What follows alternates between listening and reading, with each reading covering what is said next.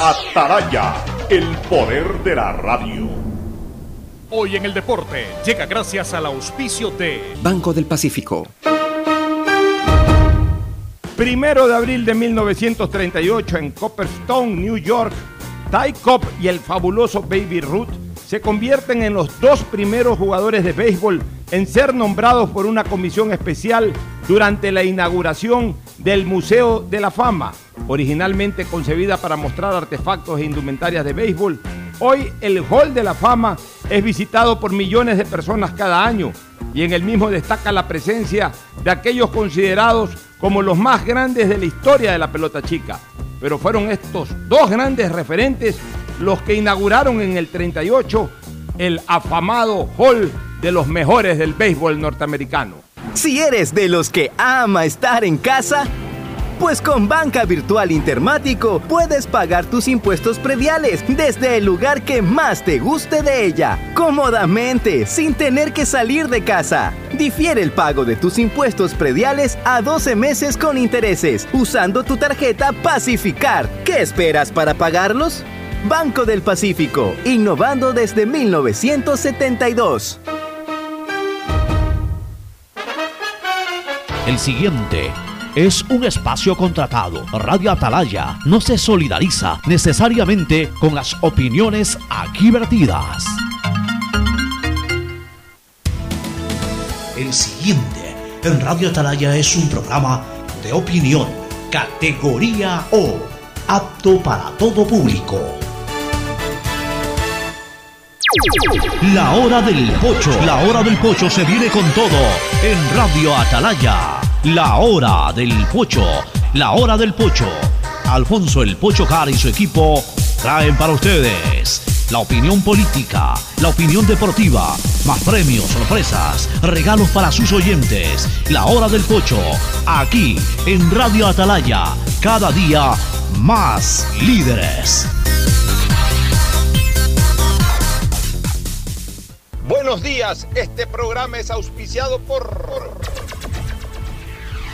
Aceites y lubricantes Gulf, el aceite de mayor tecnología en el mercado. Aprovecha tus gigas con la velocidad y cobertura que solo Claro te da con tu paquete prepago de 10 dólares. El único que te da 10 gigas más llamadas por 30 días. Claro te da más. Regresa el evento inmobiliario más grande del país. Feria de la Vivienda Vies en Guayaquil del 24 al 28 de marzo en el Palacio de Cristal del Malecón 2000, también en modalidad virtual. Universidad Católica Santiago de Guayaquil y su plan de educación a distancia, formando siempre líderes. Empieza el año al día con los prediales, fácil, rápido y sin salir de casa con la banca virtual intermático del Banco del Pacífico. Difiérelo a 12 meses con intereses usando tu tarjeta de crédito Pacificar. Banco del Pacífico innovando desde 1972. El nuevo lava todo detergente multiuso lo lava todo. Un producto con la garantía y calidad de la Fabril. Seguro Sucre, tu lugar seguro con sus nuevos planes. Rueda seguro para tu carro, vive seguro para tu casa, mi pyme seguro para tu emprendimiento, seguro agrícola para tu producción en el campo y futuro seguro para velar por el futuro de tu familia. Ponte pilas, recarga con CNT y recibirás bonos sin costo para navegar en Facebook,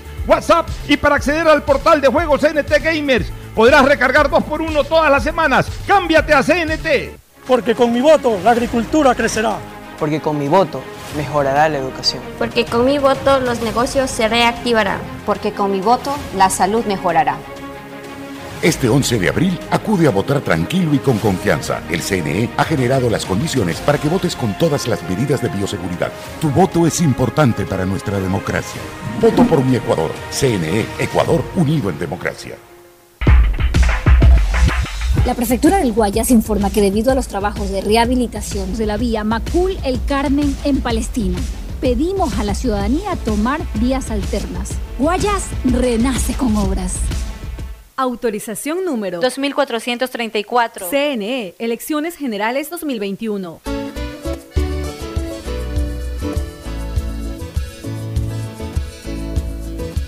680, sistema de emisoras Atalaya, en su año 77, Atalaya, Guayaquil y el Ecuador una sola cosa son.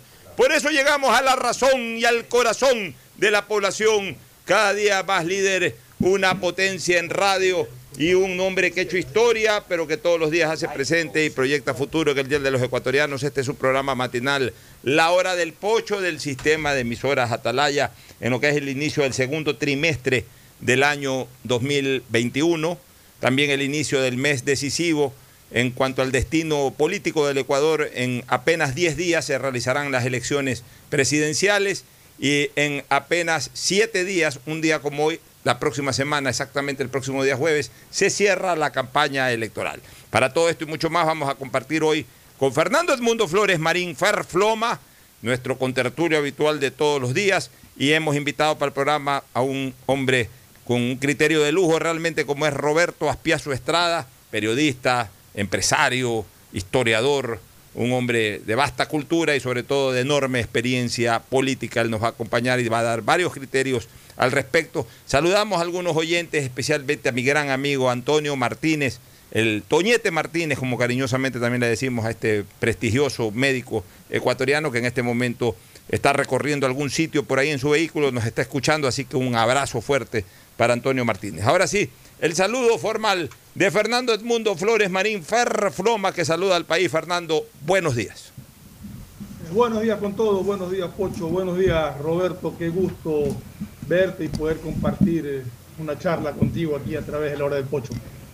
Sí, así es. Bueno, el saludo de, de, inmediato, la, la, participación de nuestro invitado, que es parte también acá de nuestro panel. Roberto Espiazo. Roberto, bienvenido, buenos días. Gracias, Pocho. Un gusto estar en tu programa. Tú eres uno de los periodistas más activos eh, del país, tienes espacios importantes en la radio. Y para mí siempre es muy honroso compartir eh, un espacio contigo, igualmente con Fernando, con quienes hemos estado activos y juntos justamente en la actividad de los medios de comunicación colectiva en la ciudad y en el país.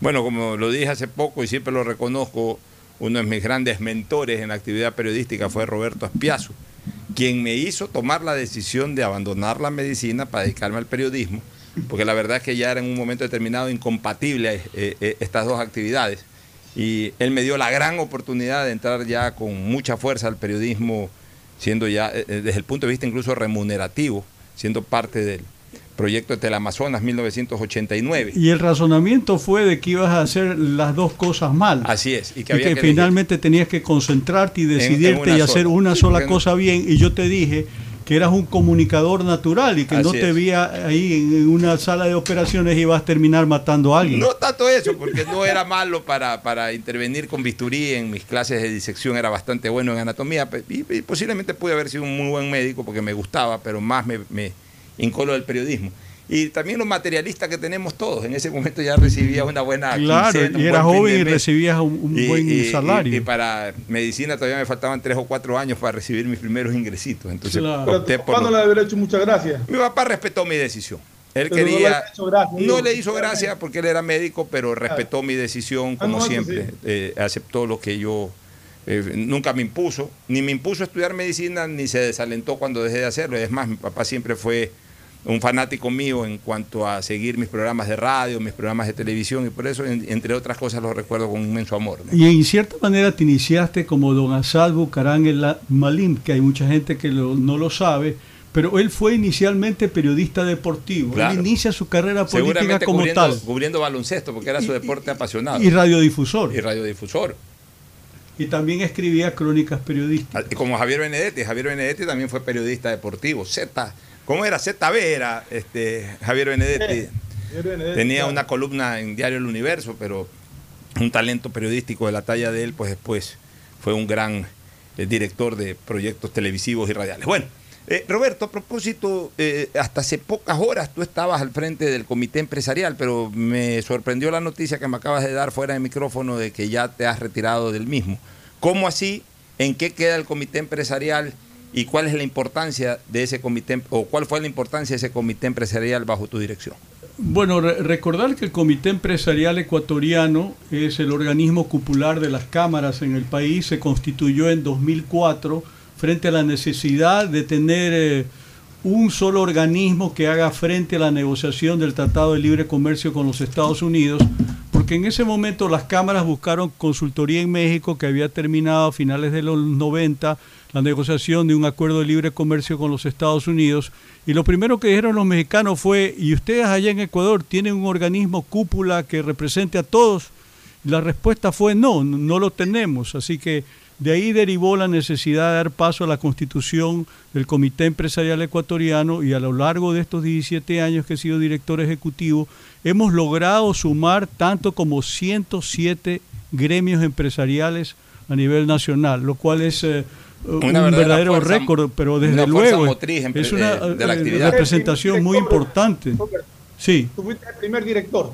Yo he sido el único director ejecutivo, fui el fundador y de hecho he trabajado con 10 presidentes del directorio, destacando que la importancia de esa continuidad es que mientras los presidentes del directorio tienen estatutariamente un año en funciones, el director ejecutivo es de libre nombramiento y remoción y de alguna manera es el que se encarga de la gestión cotidiana del comité y desde ese punto de vista diría yo también de su consolidación a través del tiempo. Pienso que un factor importante para que las cámaras se fijaran en mí en su momento para efectos de asumir esta responsabilidad fue el hecho de que era guayaquileño y llevaba ya para entonces muchos años residiendo en Quito.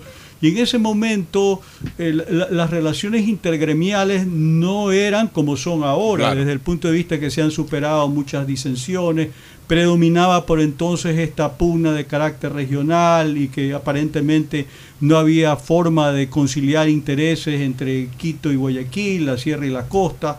Y yo creo que hoy por hoy ese es uno de los legados que se deja en el comité en el sentido de que estamos totalmente cohesionados, eh, la propia dirigencia más allá de una relación profesional tiene también una relación de amistad que es importante para cohesionar objetivos eh, de largo plazo en defensa de los legítimos intereses del sector empresarial. Por supuesto, yo creo que tú serías, por ejemplo, tienes el perfil para ser un extraordinario ministro de Comercio Exterior. Tú, tú deberías ser algún momento, cuando llegue un gobierno serio, un gobierno, eh, digamos, que, que estimule la producción, tú serías ideal un ministro de Comercio Exterior, un ministro de la producción, porque tienes los contactos, tienes la experiencia de alguna u otra manera surgiste en eso y, a mí me consta eh, a, partir del intento de Ecuador de firmar el Tratado de Libre Comercio con los Estados Unidos. Tú lideraste muchas mesas, muchas rondas de trabajo que lamentablemente se frustraron por la tergiversación del concepto de Tratado de Libre Comercio que le dio la izquierda ecuatoriana, porque eso hay que decirlo así, ¿no? Salían enormes manifestaciones de indígenas y de otra gente de izquierda a gritar fuera Oxy, no al TLC. Y no sabían que era Oxy, no sabían que era TLC. Y los mismos responsables de que se cayera la negociación del TLC con Estados Unidos fueron los que estuvieron con Correa a los inicios de su gobierno, porque finalmente convirtieron esto en una cuestión ideológica innecesariamente, y resulta de que 17 años después estamos procurando nuevamente un acercamiento con los norteamericanos y como gran cosa hemos conseguido un acuerdo de primera fase que dista mucho de ser propiamente un TLC, que lo tienen todos los países de América Latina de la cuenca del Pacífico. Pero por supuesto. Menos Ecuador. Es que es increíble que un país que, genera comercio como Ecuador no quiera entrar al gran, al gran mercado. Es una, una estupidez de la cual se prestó y un país dolarizado, pues, Ahora, de la cual se prestó, porque también hay que. A mí me gusta ser muy preciso y objetivo en las cosas. Sí, la gente que trabajó con Correa, y el mismo Correa, por supuesto, porque también era parte de ese gobierno, pero ahí el que inicialmente se prestó para eso fue el doctor Alfredo Palacio. Yo soy amigo personal de Alfredo Palacio lo aprecio mucho, pero él cometió ese craso error de darle oídos a esas corrientes de izquierda, así como debo reconocer de que Lucio lo impulsó en la medida de las posibilidades y, quiso desarrollar ese TLC, pero lamentablemente luego cayó y, hubo estos cambios políticos e ideológicos en el país. Y, se cae la negociación por la caducidad del contrato con la OXI. Así es. Y después llevado eso a arbitraje internacional, ahora resulta que tenemos que devolverle plata a la OXI. O sea, ¿qué sentido eso tuvo en retrospectiva, no ya mirando los años que han pasado? Bueno, vamos a lo actual con Fernando y contigo. Este, tu comentario general, ¿cómo ves esta campaña de segunda vuelta? A partir de que se proclamaron los resultados y que el candidato de UNES, correísmo, Andrés Arauz, sacó un 13%, que históricamente, apelo a tu memoria histórica, que además es muy, muy fresca también, apelo a tu memoria histórica, antes un 3 o 4%, ni que hablar de un 5% de diferencia en primera vuelta, era casi irreversible, era casi irreversible. Eh, pero nos dejó un ejemplo contra pronóstico lo que ocurrió en Perú hace siete años atrás o seis años atrás cuando PPK viró un resultado de primera vuelta de 19% de diferencia.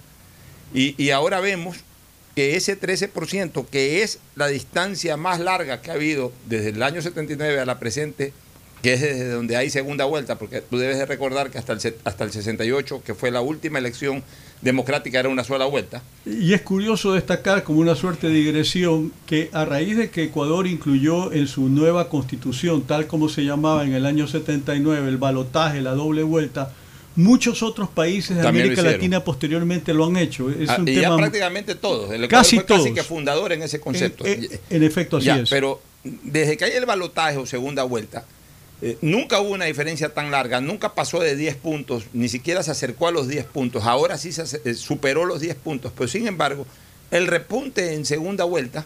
A ver, no, ya hubo, ya hubo eso en la elección pasada, porque sí hubo una diferencia de 11 puntos entre, entre Moreno y Guillermo Lazo. Y Guillermo Lazo pudo eh, no remontar, pero, pero por lo menos llegó ahí a, a, a, Así es, un tis como dicen en la sierra. Un tis una proximidad absoluta. Pero ahora, de acuerdo a encuestas, ya se habla de que Guillermo Lazo incluso habría rebasado a Andrés Arauz. Te voy a hacer un razonamiento. Yo creo que desde que conocimos el resultado de primera vuelta, la lógica indicaba de que Arauz le iba a costar más subir de lo que le iba a costar a Lazo. Siempre dijimos eso aquí con Fernando para, en el programa. Para ambos, eh, eh, sumar de una manera u otra era cuesta arriba, pero la pendiente estaba más empinada para Arauz que para Lazo.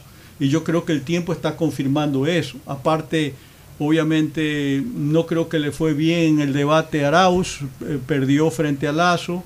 En ese momento no estaba suficientemente procesado el tema de la licencia, liquidación de Arauz eh, como funcionario del Banco Central.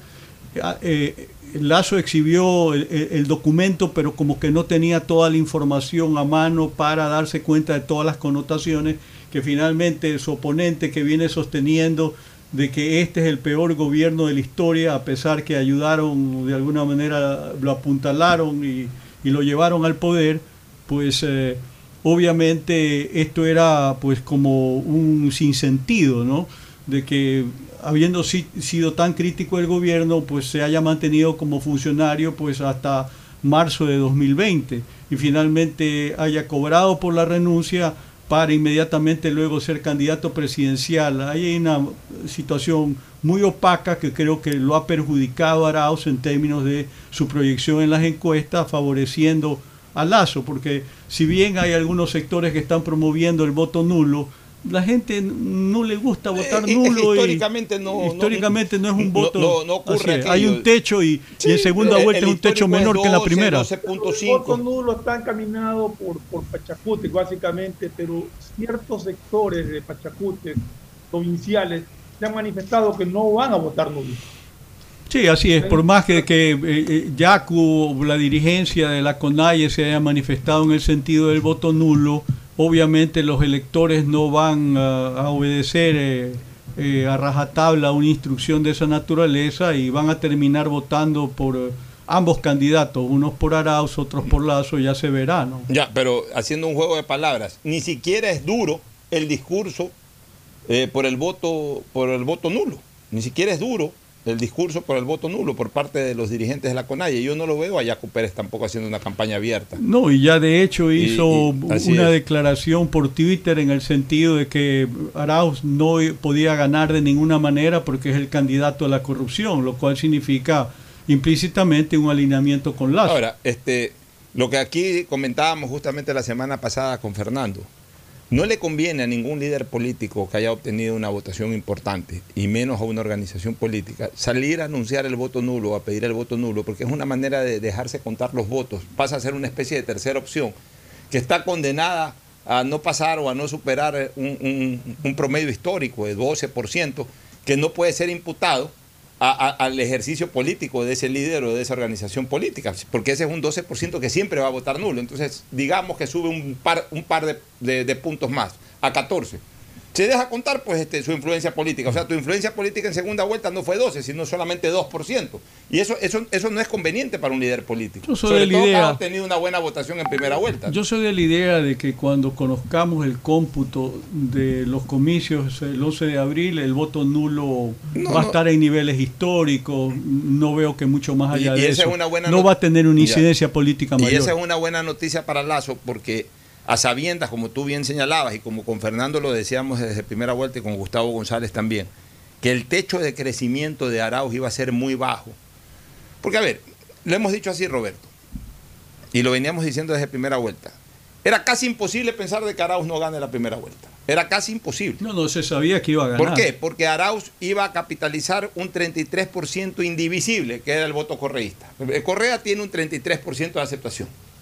Tiene un 33% de posición antagónica, o sea, de gente muy marcada contra Correa, y, hay un 33% de gente que no se deja influenciar ni a favor ni en contra, eh, eh, no lo tiene como referente para votar a Correa. Eso está medido por las encuestadoras, Click Report, Informe Confidencial, ese datos más o menos coinciden en que ese es el porcentaje eh, electoral en relación al personaje llamado Rafael Correa Delgado.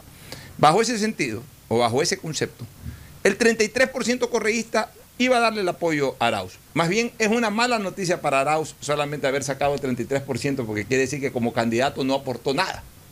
Y si como candidato no aportó nada, no solamente ahora va a recibir la volquetada en contra del 33% anticorreísta, sino que eh, eh, es un elemento eh, con pocas posibilidades de captar ya como candidato.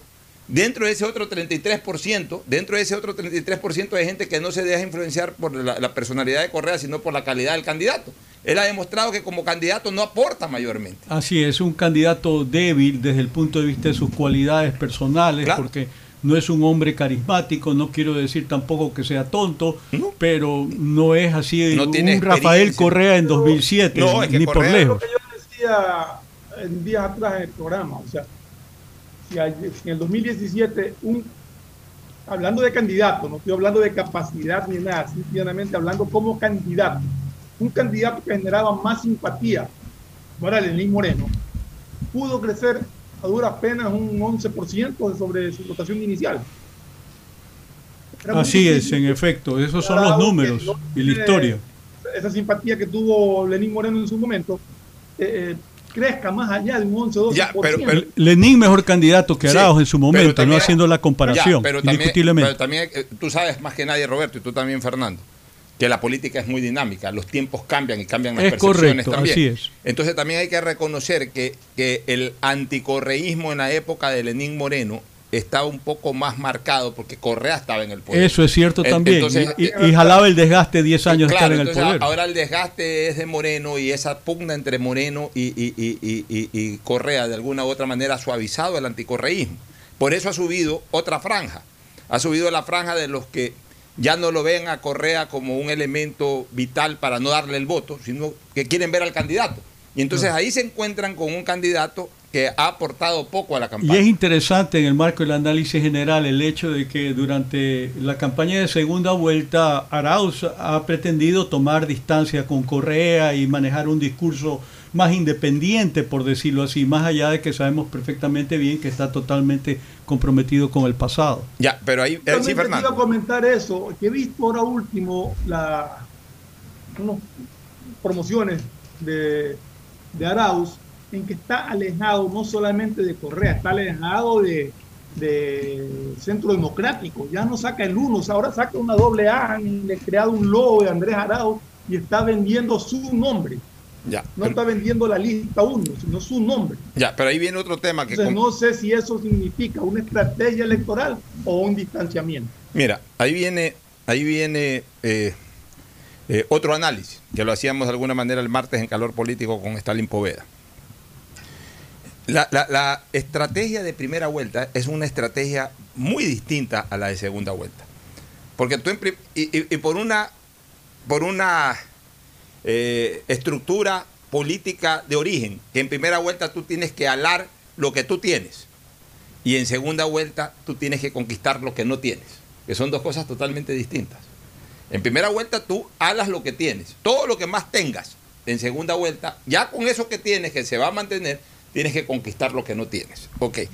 En razón de primera vuelta influyen mucho los líderes o los adherentes a una campaña política. Y en este caso, en esta campaña electoral hay dos eh, candidatos que están peleando la primera la, opción presidencial. Y uno de esos candidatos es líder nacional, el otro no es líder nacional. Estamos hablando de Guillermo Lazo, que hay que reconocerle un liderazgo nacional. Arauz no tiene un liderazgo nacional. Eh, eh, o sea, y está claro que él no es el líder de, su organización política o de su corriente. Los votos son de Correa, finalmente. Así es. Pero, en, pero también hay que incorporar a esta campaña electoral a dos outsiders. A esta campaña incluso de, segunda, de primera vuelta y de segunda vuelta. Y los dos outsiders son otros dos grandes líderes políticos nacionales. El uno es Correa y el otro es Nebot. Pues no le podemos negar el liderazgo nacional que tiene Correa. Un hombre que es capaz de aglutinar un 33% de la población electoral es un líder político y Nicolás Arnebot, que también es un líder. A pesar de todos sus pecados mortales. Así es, pero es un líder, o sea, hay gente que lo sigue. Y Nebot es otro gran líder nacional, no de ahora, es hace 37 años que está, o 36 años que está cumpliendo como político activo casi que ininterrumpido. Entonces estamos hablando de, de esos dos grandes motores que estas dos candidaturas tienen. Esos dos grandes motores permitieron a ambos estar en segunda vuelta. Porque es imposible pensar en que Lazo hubiese entrado a segunda vuelta sin el respaldo de Nebot. Claro, y el Lazo le perjudicó también la votación de Herba, fundamentalmente, porque esos votos de la izquierda democrática hubieran ido a la cuenta de Guillermo. Partamos de este criterio inicial que te estoy haciendo. Si Nebot no, eh, hubiese puesto el Partido Social Cristiano un candidato o candidata, sea Cristina Reyes o César Ron o el que sea, a lo mejor no iba a tener una posición protagónica, pero sí aruñaba un 6 o 7% que hubiese ido en detrimento de la votación final de, de, Guillermo Lazo, con lo que definitivamente no quedaba en segundo puesto, a, habida cuenta de que la distancia entre el segundo y el tercero fue absolutamente estrecha. Pero asimismo, si es que Correa no impulsa la candidatura en primera vuelta de Andrés Arauz y Arauz hubiese competido, por ejemplo, por justicia social o por eh, concertación o por cualquier otro movimiento, posiblemente quedaba del 13 para, para atrás, para, para, para, para abajo. Entonces, hay que reconocer que esas, esos apoyos adherentes de primera vuelta fueron importantes ahí. Pero allá viene el segundo criterio que yo te estoy, que te estoy manejando, que ya la segunda vuelta es, es, un escenario político en donde ya no tienes que arrastrar los votos o los de tus adherentes, sino que tienes que conquistar los votos que no te pertenecen. Y, no tienes los candidatos de relleno que igual tienen espacio mediático y, finalmente la segunda vuelta concentra el debate en torno a las dos opciones. Ahí hay una observación también, Pocho, a lo que tú acabas de decir, que es real.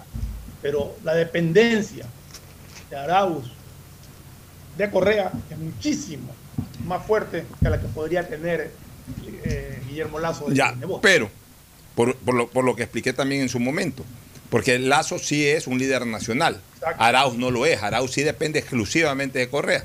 Lazo eh, eh, fue ayudado por Nebot, pero Lazo también tiene su propio contingente político, su propio, su propio capital político para estar donde está. Pero aquí viene lo interesante del análisis. Estos personajes que ayudaron a Lazo y a, y a meterse en segunda vuelta, en la segunda vuelta, por ser líderes nacionales, tienen también sus simpatizantes y tienen también sus antagonistas. Entonces, tenían y tienen que manejarse con estrategia. No es lo mismo banderearse por el lado del lazo con Nebot en primera vuelta como en segunda vuelta, como tampoco eh, es lo mismo banderearse a Arauz con Correa en primera vuelta como en segunda vuelta. En eso Nebot, que tiene mucha experiencia política, ha sido estratégico. Él sabe en dónde ayudar en segunda vuelta a, Lazo y ha comenzado a aparecer en los puntos en donde él es fuerte y de alguna manera a no aparecer en los puntos en donde él puede ser débil y lo puede debilitar eh, a, a, Lazo. Y concretamente, se ve muy poco ninguna participación de Nebot, por ejemplo, en ambientes de centro izquierda, de centro izquierda serrana, en donde seguramente ahí Nebot puede tener más resistencia en el mismo sector indígena. Y, hago una acotación, ¿no? lo interesante de todo esto es que normalmente Quito y Guayaquil fijan patrones a nivel regional respecto a la votación histórica de Sierra y Costa. Claro. Siempre ha sido así. Y resulta que hoy por hoy, siendo Guillermo Lazo candidato guayaquileño con apoyo del Partido Social Cristiano, que es hegemónico en importantes sectores de la costa, resulta que con mucho su eventual triunfo electoral va a depender del resultado en Guayaquil y Guayas, como provincia más poblada del país, indiscutiblemente, y en donde ha tenido problemas eh, ciertamente de, crecer, de posicionarse y eventualmente de, ganar, como quizás se esperó en algún momento, en tanto que es justamente el voto de Pichín Chiquito lo que lo está posicionando con opciones ganadoras. Ya, pero, pero para terminar mi análisis, mientras Nebot se ha manejado estratégicamente en esta segunda vuelta, fortaleciendo a Lazo donde debe fortalecerlo y no apareciendo en donde pudiera debilitarlo, en cambio Correa no esconde su, participación, está todo el tiempo en redes sociales alentando la presencia de, de, Arauz. Entonces, no terminó de, de, manejar una estrategia de entra y sale.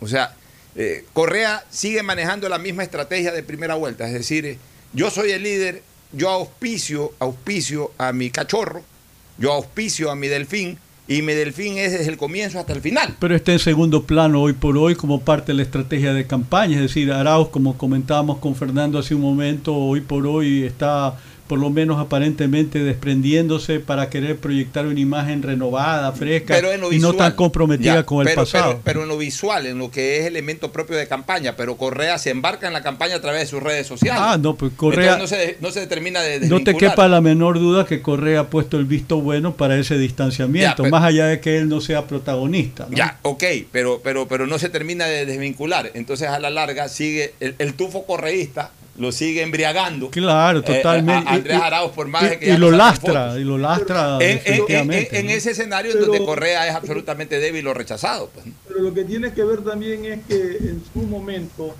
Guillermo Lazo siempre fue el protagonista, más allá del apoyo que le pudo haber dado Jaime Nebot en su momento, el protagonismo siempre lo tuvo Guillermo Lazo. En el caso de Arauz, no. En el caso de Arauz, el protagonista era Correa. Así es. Ahora, trata de dejarlo a un lado para proyectar más su imagen. Entonces, eh, eh, es este el momento en donde ya pesa la condición de liderazgo de ambos protagonistas. Mientras Arauz le va a ser muy difícil generar un liderazgo sin Correa, Lazo puede, puede sostener un liderazgo sin Nebot, porque Lazo es un líder nacional. Lazo tiene su propia estructura política. Lazo tiene tres, tres campañas presidenciales, una de ellas prácticamente separado, totalmente separado de Nebot, hasta compitiendo con Nebot. Entonces, sabe manejarse o sabe recibir el apoyo de Nebot como lo que es, un adherente, no un patrocinador. En cambio, Arauz no puede salir de la figura de ser un cachorro o un delfín de un patrocinador que es Correa. Bueno, lo cierto es que de una manera u otra estamos abocados a un uh, proceso electoral, a una definición el 11 de abril, en donde el resultado va a ser ajustado. Yo creo que a estas alturas no nos cabe la menor duda que va a ser así. ¿Tú cómo ves el resultado, Roberto? Yo creo que el resultado va a estar en, el orden de 2, 3 puntos eh, por ciento a favor de uno u otro. Creo que Lazo puede ganar, pero no estoy tan seguro en la medida que siempre en las encuestas hay voto oculto y, y eso genera un margen de incertidumbre para poder prever el resultado. Pero, en fin, ¿Cuál, toca esperar. Ya, ¿cuál es tu visión país dependiendo de los dos resultados? Es, eh, eh, complicado con uno y lo otro porque lastramos y arrastramos una crisis eh, económica y de distinto orden desde ya algunos años a la fecha, que eso no se ha, total, no se ha compuesto totalmente y, y se ha complicado más aún con el tema de la pandemia. El año pasado de acuerdo a estimaciones del Banco Mundial, la economía se contrajo 6.8%. En medio de todo es una buena noticia porque originalmente los organismos multilaterales de desarrollo estaban manejando un escenario de 9%, lo cual te indica que Ecuador es un país que tiene posibilidad de salir adelante. Como suelo decir, es el país de la balsa, que siempre flota. Y en ese orden de ideas, bueno, claro, es muy distinto. Si gana Lazo va a tener que afrontar un Congreso opositor, mayoritario, y tendrá que buscar fórmulas que le permitan llevar adelante distintas iniciativas con un relativo consenso. Obviamente los correístas siempre van a estar en contra y le tocará de alguna forma armar una mayoría conjuntamente con uh, Pachacuti, con Izquierda Democrática, con el Partido Social Cristiano. Es decir, ahí va a haber un manejo político difícil. Creo que desde el punto de vista de la salud de la sociedad, la opción de Lazo es mucho mejor porque eh, va a significar de que la transición política se va a dar en relativa calma, sin tanto choque emocional, el hecho mismo de que hay un sector de la sociedad profundamente resentido con lo que significó el correísmo en términos de corrupción, de los engaños, del cambio de la matriz productiva, de las manos limpias, todo terminó siendo una ficción, lo sabemos perfectamente bien. Y por el lado de Arauz, si verdaderamente él no toma distancia con Correa, le va a resultar muy difícil poder gobernar razonablemente el país, justamente por ese lastre, por ese peso que tiene el pasado del, correísmo, todo lo malo que supuso para el país. Y verdaderamente yo creo que tendría que hacer las cosas de una manera muy distinta, porque de otra manera no va a tener manera, forma de gobernar el país, se, se le va a complicar muchísimo. Imagínate, comencemos con el tema de los medios de comunicación, eh, hablemos de los tradicionales. Es obvio que han estado alineados con Lazo, en contra de Arauz. ¿Por qué? Porque obviamente hay los resentimientos relacionados a lo que significó en su momento, en 2013, la ley de comunicación y de la persecución que hubo durante la década del correísmo contra los comunicadores sociales de distinta manera. Eso pasa factura. De hecho, es un tema que Arauz no lo ha tocado, no lo ha mencionado, no ha existido como un elemento de campaña, pero el problema también pasa por el hecho de que la población ecuatoriana tiene una memoria muy corta. Y eso contraviene y es perjudicial para los propios intereses de la sociedad ecuatoriana. Hay que decirlo de una manera muy clara. Bueno, aquí me nace una inquietud. Eh, eh, tú que has estado en el comité empresarial después de tantos años y que has estado en contacto permanente, ¿cuál, a imagen internacional, cuál de los dos genera más confianza? Pues? Definitivamente Lazo, porque eh, significa que no va a haber una disrupción respecto a una política económica amigable con el mercado, y no la vuelta al estatismo en donde ya se le quiere meter mano a las reservas del Banco Central, que es plata ajena para financiar gasto público, para subsidiar y verdaderamente con la reserva relacionada al hecho de que la economía ecuatoriana dolarizada pueda descomponerse rápidamente eh, por esta visión eh, que también va a suponer en términos de relacionamiento internacional eh, ¿Qué va a pasar, por ejemplo, si Arauz nuevamente nos quiere alinear con los países ALBA, que sabemos bien son países perdedores y no tienen económicamente importancia desde el punto de vista del intercambio comercial con Ecuador y distanciarnos de nuestros aliados estratégicos y naturales como son, por ejemplo, Estados Unidos y Europa? Es uno de los dilemas que está abierto y a mí me preocupa que el elector por eh, de pronto su bajo nivel de información, de educación, no se dé cuenta de las consecuencias que esto puede tener en el corto, mediano y largo plazo, de apostar nuevamente a amigos, entre comillas, que no aportan verdaderamente al desarrollo nacional y al hecho de que la economía del país funcione en debida forma y procurar un realineamiento con países como Argentina, México, Nicaragua, Venezuela, que pues evidentemente no son amigos de primera línea en el orden internacional y que de pronto este acercamiento que ha habido con los Estados Unidos en último tiempo sea revertido por razones ideológicas, son las cuestiones que están eh, sobre el fiel de la balanza para efectos de que informadamente el elector ecuatoriano pueda tomar una decisión conforme a los intereses del país y de su propia familia y en lo personal. Muy bien, ¿alguna otra inquietud, este, Fernando, como tema de conversación o, o vamos a la pausa? Vamos a la pausa. Muy bien, gracias Roberto por tu presencia, como siempre, muy interesante todo. ¿Estás, ¿Estás ya produciendo algún otro libro de historia? No, al momento no, porque estaba pensando escribir una novela histórica sobre Atahualpa y me toca viajar al norte del Perú para tener elementos relativos a Cajamarca. en particular quiero irme y pasar por Piura, eh, por Paita. Y, este más acá, más al y cruzar la cordillera, porque naturalmente si voy a referir el, viaje de Pizarro para encontrarse con Atahualpa allá en noviembre de 1532, quiero tener elementos eh, visuales que me permitan desarrollar una Pero ahí vas a hacer mochilero, pues es un viaje mochilero. No, no necesariamente. El, Perú del Norte es un lugar atractivo de visitar, se come muy bien y lo tengo programado desde hace tiempo, pero no puedo avanzar. Pero pienso escribir probablemente para la historia eh, general del Ecuador un capítulo que me ha pedido Enrique Ayala Mora referido justamente a la historia de los gremios empresariales en el periodo de 1960 hasta la presente fecha Así que ahora que dejo la dirección ejecutiva del comité, me voy a poder dedicar un tiempo a escribir este proyecto. un poco más. Qué bueno, qué bueno, porque además eres un brillante historiador. Nos vamos a la pausa y retornamos con análisis Un abrazo, de- Roberto. del Un COVID abrazo, Fernando. y también verte. de, claro, y también de, de Semana Santa. Pausa y volvemos. El siguiente es un espacio publicitario apto para todo público. Quería un departamento en la playa, en un buen lugar, obvio. Necesitaba un préstamo. Averigüé en mil bancos. Solo en intereses me comían. Hablé con mi papá. Él lo sabía. Soy afiliada. Sí, el BIES es mío. Puedo pedir hasta 460 mil dólares a 25 años plazo. Fui aprobada y lo pagaré hasta el final. Esto va por ti, papá. Ya ves que es fácil.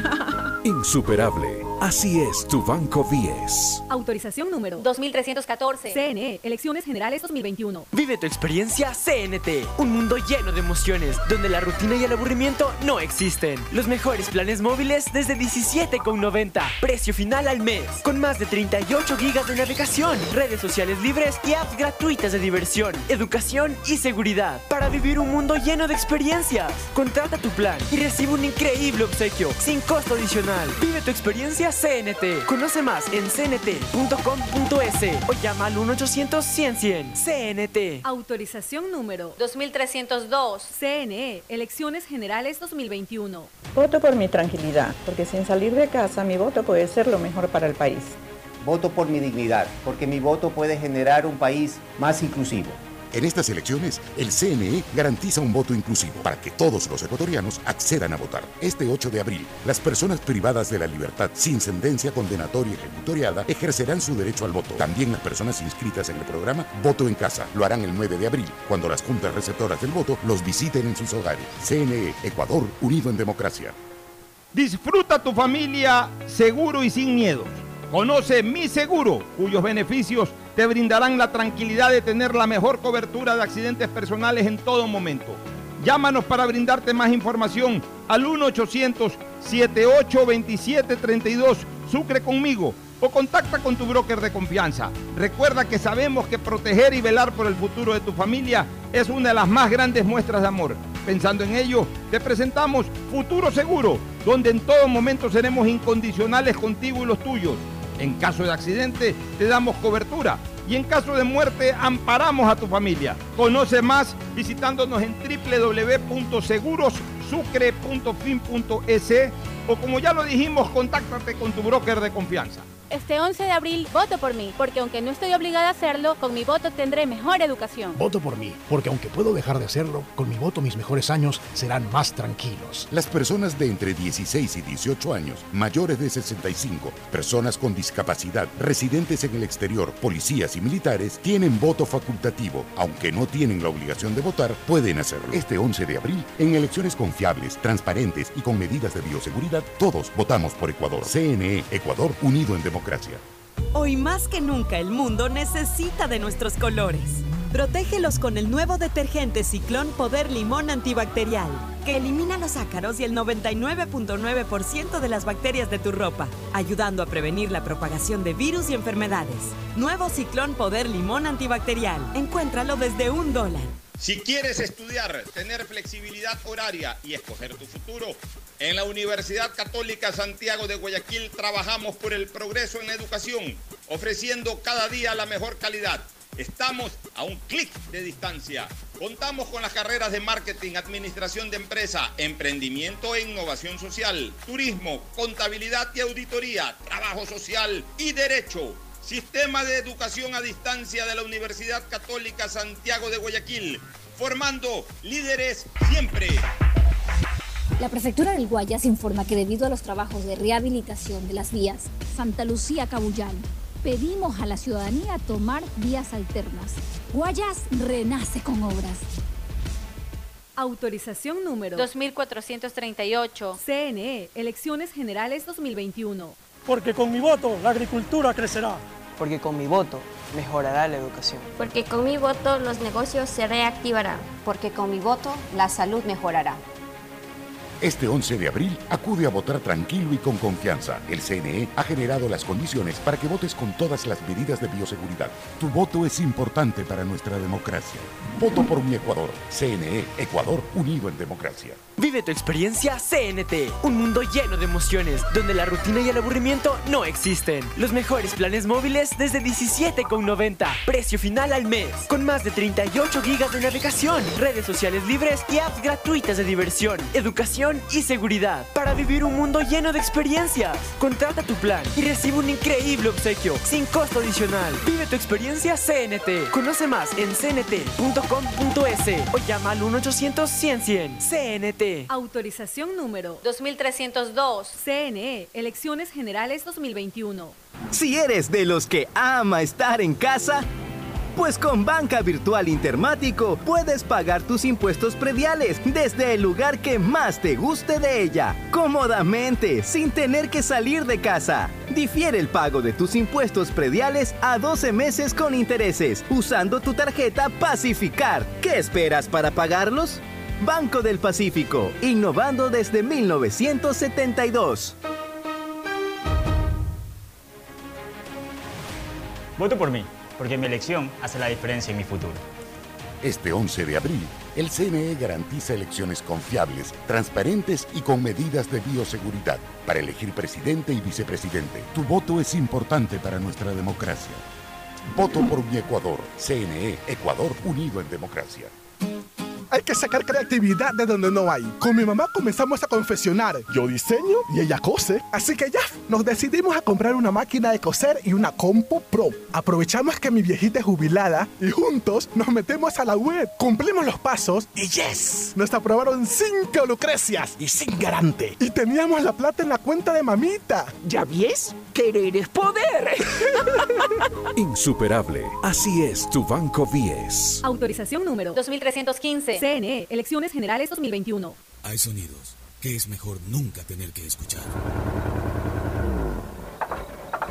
Porque cada motor es diferente.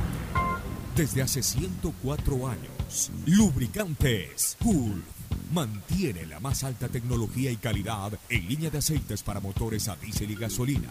Está hecho con una fórmula especial para dar excelente protección a todo tipo de motores, evitando el desgaste prematuro de pistones, anillos y árbol de levas, ayudando a mantener limpio el motor y libre de depósitos que se forman por las altas o bajas temperaturas. Dele a su motor lo que se merece.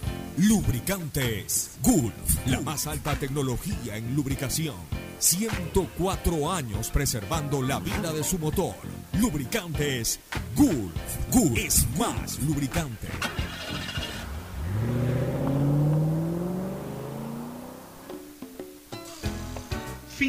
Espacio publicitario.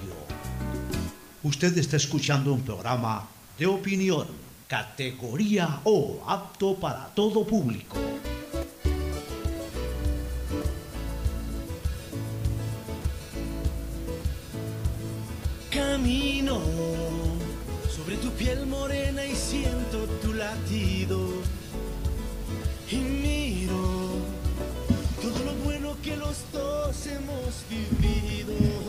Muy bien, este, mi querido Ferfloma, eh, se sigue desarrollando la tarea de vacunación en el Ecuador, ¿no? Sí. Adelante, adelante, adelante. Tiene que ver con esto. eh, eh, la Corte Constitucional le aprobó la posibilidad de, de- de declarar estado de excepción al presidente Moreno focalizado en ciertos sectores. Que aparentemente está preparando un decreto para ciertas provincias poder aplicar el estado de excepción en esta para controlar esta pandemia que tanto nos está asustando. Así creo es. Que, creo que es una buena noticia porque sí necesitamos tener control sobre esta enfermedad. Eh, lo del COVID está realmente completamente descontrolado ya. Mira, eh, pero sí debe de aplicarse eh, ciertos conceptos a la realidad, ¿no? A la realidad eh, en ejercicio, a la realidad en práctica, más que en la teoría. ¿Por qué hago este comentario? Porque a mí sí me llamó mucho la atención eso de que en la vía San Borondón desde el mediodía puedan circular solamente las placas eh, eh, eh, pares o impares. De- Bueno, en, este- en el caso, en el caso hoy, a ver, en el caso de hoy, desde el mediodía placas pares. porque Pares. desde mañana sí es todo el día impar, todo el Ajá. día par, pero hoy día desde, el- desde las 12 del día, placas pares. Leí eso en el comunicado del municipio de San Borondón, incluso hizo un comentario de que no me parecía realmente, que me parecía algo absurdo. Pero averigué un poquito y resulta, y me dijeron del municipio de San Borondón, que esa es una decisión porque la resolución nacional es de que en las vías nacionales, Correcto. este, o sea, en los carreteros, hablemos así, para que la gente lo entienda mejor, eh, comienza a imperar ya desde hoy a las 12 del día el hecho de que solamente circulen placas pares. Y ahí me explicaron de que la famosa, o, o la que nosotros llamamos vía San Borondón, que comienza en el 911 y, y se va de largo hasta la cabecera cantonal, ha sido vía nacional, no una vía municipal. Creo que es E40 esa vía. Bueno. Si no me equivoco. Ya, es vía nacional. Entonces, está bien, como es vía nacional tiene que aplicarse eso, pero ahí es cuando yo digo que tiene que establecerse el tema más eh, en- en- en- con un concepto de, con un concepto práctico del ejercicio eh, de- de- de- del escenario real. O sea, puede ser vía nacional, pero, pero hoy la, la llamada vía San Borondón es una vía urbana, no es una vía, no es una, no, es una vía interprovincial, no es una vía nacional realmente, en la práctica, más allá de que en la teoría lo sea. Nosotros siempre, y sigo manteniendo ese criterio, hemos sido opuestos a, a- a que haya esta restricción vehicular, porque obliga a aglomerarse a gente, sobre todo en días laborables. Si lo aplicas desde mañana, que es un día no laborable, estaría, digamos que podría ser aceptable. Pero un día laborable lo que obliga es a amontonar gente eh, en vehículos, en un vehículo particular que yo me voy a mi casa solo, ahora tengo que llevar a tres compañeros de trabajo, por decirte algo. O en su defecto, aglomeración en las paradas de la metrovía o aglomeración en las paradas de, buses o de uso de transporte público. Entonces, yo no comparto ese criterio, no sé cuál es el, el- el concepto con el que lo manejan de restringir una, una movilidad vehicular cuando lo que hacen es aglomerar gente en, en transporte público. Si fuera feriado, como te digo, que no hay obligación de salir, perfecto, bueno, ya disminuye movilidad de la gente hacia ciertos sectores, pero no en un día laboral. Estoy de acuerdo con tu criterio, Ferfloma, y siempre lo hemos dicho aquí. Pero esta vez tenemos que hacer una salvedad.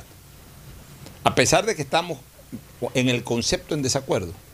Todo esto se produce por la irresponsabilidad de la gente. Completamente de acuerdo. Porque si hubiésemos sido responsables, no hubiésemos hecho lo que hicimos en carnaval, a pesar de que hubo restricción también, y abusamos de la restricción. Este, digamos que violamos la restricción y obviamente abusamos de la confianza que en un momento determinado nos dieron las autoridades, porque a pesar de que hubo cierta restricción de movilización, eh, no hubo esa exigencia en perseguir esa restricción y abusamos de eso. Eh, y, y- todo lo que se ha visto últimamente, graduaciones en colegios y todo, nos llevan a este tipo de cosas. Y antes, desde el punto de vista de la libertad que todos aspiramos a tener, hasta le agradecemos a las autoridades que no nos encierran en cuarentena. Porque tranquilamente nos pueden hasta encerrar en este momento en cuarentena. Y a lo mejor es hasta lo más indicado que nos encierran en cuarentena. Va- Vamos a ver eh, si el presidente Moreno pasa un decreto declarando estado de excepción, no a todo el Ecuador, pero sí podría Bueno. hacerlo con determinadas provincias. Pero todo esto, todo esto, entendido que son nueve las provincias que quiere, que quiere, de ocho o nueve provincias, dice esta comunicación que estaba viendo, que quieren, quiere el presidente Moreno entrar en estado de excepción. ojalá, ojalá no entremos en cuarentena. Pero si nos meten en cuarentena, la culpa es de nosotros, de los, de los propios ciudadanos, que no hemos sabido cumplir. Ya sobre el final, o sea, todo, Y no, y no, y no, y no, no empecemos con los, con los lamentos de que irresponsabilidad de la, del gobierno ni nada. Son medidas necesarias porque estamos jugándonos la vida. Así es. Y debo de decir, debo de decir de que por lo menos ya eh, el proceso de vacunación es un poquito más fluido. ¿no? En mi caso personal, tengo a mi señora madre en este momento ahí sentada esperando ya algunas horas, pero bueno, así Allá. es. Qué Así, bien. así es, le corresponde. eh, está sentada esperando, en cualquier momento ya la han de llamar, en cualquier momento de recibir la foto ya con el primer pinchazo. Producto pues de la cita que se le, se le solicitó hace algunos días atrás y ayer como les conté, ya llegó la cita agendándola para el día de hoy, porque es una persona de 81 años.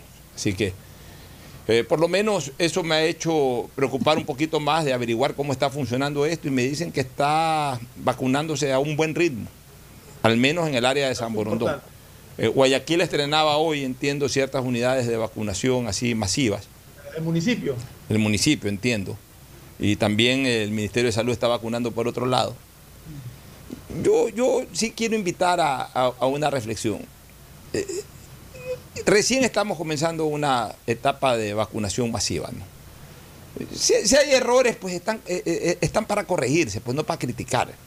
Ya, ya, paremos un poquito también esto de que cualquier cosa nos andamos quejando, cualquier cosa elevamos videos a redes sociales. eh, tomemos con tranquilidad esto. O sea, lo importante es que nos vacunemos todos eh, en, el, en el momento en que cada persona tenga que ser vacunada. No andemos tampoco ya muy finos y, muy eh, criticones en cualquier cosa. Eh, obviamente, si, es que esto no funciona, pues hay que insistir, hay que presionar, hay que denunciar si hay algo que denunciar para que se corrija. Pero tampoco andemos a la casa de- de- de- del mínimo error para, para estar criticando, para estar echando los cuadernos al piso. Eh, yo creo que tenemos que tomar esto todos con absoluta responsabilidad. Esta es nuestra salvación, señores, es nuestra boya de salvación. Yo en lo personal realmente estoy muy alegre de que mi mamá pueda tomar su primera vacuna o pueda recibir su primera vacuna, ya recibirá en su momento su segunda vacuna, eso me da a mí mucha más tranquilidad, más allá de que yo no la reciba y como ya he dicho públicamente y no cambio de criterio, yo no la voy a recibir en Ecuador. Pero ya ese es un problema mío, ese es un pito mío, como se dice a nivel popular. Eh, lo que sí me da tranquilidad en el legítimo No, derecho sí, que tiene sí mi estoy mamá. esperando mi turno, Pocho. Yo estoy ya registrado. Yo creo que, yo creo que tu turno, tu turno va a llegar ya cuando que me llegue la comunicación. tu turno va a llegar cuando eh, cuando eh, entre ya el rango de los 70 para arriba. Claro, En sí, este momento están- estamos en Creo 80. que están terminando con los de 80, después creo que va de 75 a 80 y después nos los Yo que calculo que en unas 70. tres semanas más, como, como mucho, te están llamando para la primera Pero- vacuna. Porque de lo que conozco, hoy incluso, eh, Mientras tanto, Pocho, mientras tanto, Te uso doble mascarilla cuando tengo que salir con algo muy puntual. vas a votar el próximo Mantengo domingo. Un distanciamiento social completamente. Y, y, y me cuido. Así y voy es. a ir a votar, lógico que voy a ir a votar. Voy a ir a votar con doble mascarilla y con visor. Como- pero voy a ir a ejercer mi derecho al voto. Claro, como fuiste en la primera vuelta. la No- primera nos vamos a una recomendación comercial, retornamos con eh, Semana Santa. Vamos a recordar algo de la Semana Santa, como siempre lo hacemos aquí el Jueves Santo. Auspician este programa. Aceites y lubricantes Gulf, el aceite de mayor tecnología en el mercado. Acaricia el motor de tu vehículo para que funcione como un verdadero Fórmula 1 con aceites y lubricantes Gulf. ¿Quieres estudiar, tener flexibilidad horaria y escoger tu futuro? En la Universidad Católica Santiago de Guayaquil trabajamos para el progreso en educación, ofreciendo cada día la mejor calidad y para ello estamos a un clic de distancia. Escoge la carrera de tu vocación. Puede ser marketing, administración de empresas, emprendimiento e innovación social, turismo, contabilidad y auditoría, trabajo social y también derecho. Consulta en nuestra página web mayor información y esquemas de admisión. Universidad Católica Santiago de Guayaquil, formando siempre líderes. Si eres emprendedor, escucha con atención porque ahora con Pacificar y su APP BDPOS móvil puedes hacer crecer tu emprendimiento. A través de ella, realiza cobros de tarjetas Pacificar desde tu celular o tablet sin necesidad de un dispositivo POS o tarjeta física. Afíliate en minutos. BDPOS Móvil, la primera APP de afiliación, un producto del Banco del Pacífico. ¿Estás en la mejor parte del juego y te quedas sin señal? Cámbiate a la señal donde tú puedes más.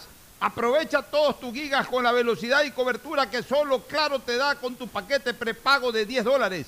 El único que te da 10 gigas más llamadas por 30 días. Claro, te da más. Regresa el evento inmobiliario más grande del país. Feria de la Vivienda Vies en Guayaquil del 24 al 28 de marzo en el Palacio de Cristal del Malecón 2000, también en modalidad virtual. El nuevo lavatodo detergente multiuso lo lava todo, en dos exquisitas fragancias, floral denso y limón concentrado. Pídelo en tu tienda favorita, un producto con la garantía y calidad de la Fabril. En Seguro Sucre, tu lugar seguro con sus nuevos planes Rueda Seguro, un seguro vehicular al alcance de todos. Vive Seguro, donde puedes asegurar tu patrimonio anticipándote a cualquier eventualidad. Futuro seguro. En caso de accidentes, te damos cobertura y en caso de muerte, amparamos a tu familia. Seguro Agrícola cuenta con una amplia cobertura en la pérdida causada por eventos climáticos y biológicos, así como Mi Pyme Seguro, un seguro exclusivo para tu emprendimiento con una amplia y flexible cobertura a la medida de tus requerimientos. Seguro Sucre, tu lugar seguro. Contáctanos al 1-800 Sucre conmigo, 782732. En CNT lo más importante eres tú. Por eso en www.cnt.gov.es slash agendamiento podrás agendar tus citas para incorporarte a nuestros centros de atención. Ingresa tus datos, elige el servicio que necesitas, completa el formulario y te llegará un correo de confirmación. Basta de hacer largas e innecesarias filas www.cnt.gov.es slash agendamiento. En CNT, conectémonos más. Voto por mí, porque mi elección hace la diferencia en mi futuro. Este 11 de abril, el CNE garantiza elecciones confiables, transparentes y con medidas de bioseguridad para elegir presidente y vicepresidente. Tu voto es importante para nuestra democracia. Voto por mi Ecuador. CNE, Ecuador unido en democracia. La prefectura del Guayas informa que debido a los trabajos de rehabilitación de la vía Pedro Carbo Jerusalén, pedimos a la ciudadanía tomar vías alternas. Guayas renace con obras. Autorización número 2435. CNE, Elecciones Generales 2021. Porque con mi voto la agricultura crecerá. Porque con mi voto mejorará la educación. Porque con mi voto los negocios se reactivarán. Porque con mi voto la salud mejorará. Este 11 de abril, acude a votar tranquilo y con confianza. El CNE ha generado las condiciones para que votes con todas las medidas de bioseguridad. Tu voto es importante para nuestra democracia. Voto por mi Ecuador. CNE, Ecuador unido en democracia. Estamos en la hora del pocho. Bueno, muy bien, entremos a la Semana Santa. Y a propósito de Semana Santa, yo siempre hago una correlación eh, de las enseñanzas que nos deja el Via Crucis, este, Ferfloma. Y, vamos a conversarlas contigo un poco, ¿no? Tú que eres un hombre también de profundas convicciones cristianas. En primer lugar, hoy el, el mundo cristiano recuerda la última cena, por ejemplo, el lavado de los pies, la traición de Judas. Hoy se recuerdan algunas cosas en Jueves Santo. La humildad de Jesús para ser eh, el último siendo el primero lavarle los pies a sus discípulos. Eso es un acto de absoluta humildad, de, de que siendo él el rey, hace lo que cualquier siervo, ¿no? Punto uno. Punto dos, la última cena. Hoy se instaura la comunión. ¿Qué es la última cena? Es la comunión. El sacramento de la comunión es el compartimiento de Jesús, de su cuerpo y de su sangre. Él anuncia ahí su muerte y anuncia también su resurrección. Lo que pasa es que los discípulos que todavía no estaban inspirados por el Espíritu Santo y eran simples carnales, mortales, no entendían lo que decía Jesús. Como no entendieron los fariseos, mucho menos esos idiotas, no entendieron cuando eh, eh, Jesús dijo que si querían destruir el templo, que lo destruyan, que Él lo levantaba en tres días. La gente, ¿cómo, cómo vas a destruir este templo que costó siglos construirlo y, y este hombre lo va a reconstruir en tres días? No entendían que el templo era Él y que a él lo iban a destruir y en tres días iba a resucitar. Pero en fin, eh, eh, también eh, hoy es el día de la traición. Hoy Jesús le dice a Judas, anda a hacer lo que tienes que hacer. Cuando el hipócrita, sabiendo que lo iba a vender, fue a besarlo. Fue a... a, a no, ahí no fue, ahí fue en el Monte de los Olivos, es esta madrugada, eso, es esta madrugada. Pero ahí este, Jesús la, les advierte a los discípulos que uno, uno, de ustedes me traicionará. uno de ustedes me va a traicionar. Y en el fondo lo traicionaron 11. No lo traicionó Judas solamente, lo traicionaron 11. No, lo traicionó uno y lo abandonaron 10. Por eso es una manera de traición, porque cuando uno abandona a un amigo en momentos difíciles, en el fondo lo está traicionando. Lo que pasa es que un, una traición tuvo un motivo comercial, la de Judas. Por plata se vendió. Los otros eh, el temor. En un caso, pero se dieron, se dieron los, los, los, tres tipos de abandono que, que, sufre un ser humano en, en, en un vía crucis. El abandono por dinero, que es la mera y pura traición. o por un cargo o por un- una ventaja. que En este caso fue porque fue la razón por la cual lo hizo Judas. Eh, El, el otro abandono es el de la negación, el de negarlo ante el miedo. O sea, tengo miedo. Miedo. Ese es por Ya, miedo. ya, pero, pero eso, eso, pasa, eso pasa mucho en lo, en lo político y en lo social. Sí. Cuando un amigo está en malas, siendo tu amigo, porque fue condenado a una sentencia porque de repente cometió un error, o porque por ahí en ese momento no es bien visto por alguna situación, oye, pero tú eres amigo de fulano. No, sí, yo fui amigo, pero hace rato que hasta me peleé con él. Bueno, está repitiendo, lamentablemente, esa traición, porque no deja de ser también eso una traición a la amistad que desarrolló eh, Pedro. Pedro por miedo, Pedro por, para que, por el temor a que lo, le tiren piedras o lo abucheen o lo que sea, lo negó tres veces. Y como Jesús era Dios, y Dios no tiene ni principio ni fin, es eterno, y como es eterno, conoce todos los tiempos habidos y por haber. Ya sabía lo que iba a ocurrir con Pedro, y cuando Pedro salió hecho el envalentonado, que yo iré contigo hasta las últimas consecuencias, le dijo, tú me vas a negar tres veces antes de que el gallo cante dos. Por eso es que cuando Pedro negó por tercera vez a Jesús y el gallo cantó por segunda ocasión, Pedro recordó las palabras de Jesús y se echó a llorar. Pero se echó a llorar y se fue a esconder. No es que se echó a llorar, se arrepintió y salió a gritar, sí, yo soy amigo de Jesús. Sí, yo soy esa piedra sobre la cual se edificará la iglesia de Jesús. No salió a decir eso, Pedro. Se echó a llorar, pero perdóname la palabra, mariconcísimo salió corriendo a esconderse con los otros discípulos. Y ni que hablar de los otros nueve. Pues estamos hablando del traidor, que después se arrepintió y con su propia soga se ahorcó. Estamos hablando del otro que traicionó, porque lo negó, pero en lugar Eran de... ¿Ah? Eh, Eran eh, 10, eran ya- 12. eh, eh, espérate, quedan nueve. Ya te voy a decir cuál, es la, cuál fue la posición del 12. Este, eh, los otros, los otros, eh, eh, el otro fue Pedro, porque ya lo negó. Y los otros nueve no lo negaron, no lo traicionaron, pero se le alejaron. El, el Evangelio no habla nunca más de Tomás, que después incluso se fue por otro lado y cuando regresó no quería creer nada. Santiago. Este, ya, no, no habla nada de Santiago, no habla nada de, de Mateo, no habla nada de los otros nueve discípulos. Del único que habla es del 12. Ponlo eh, eh, ahorita para, para hacer un recordatorio numérico simplemente. Del único que habla es del 12, de Juan, Que, que ese sí lo acompañó hasta, su, hasta que expiró.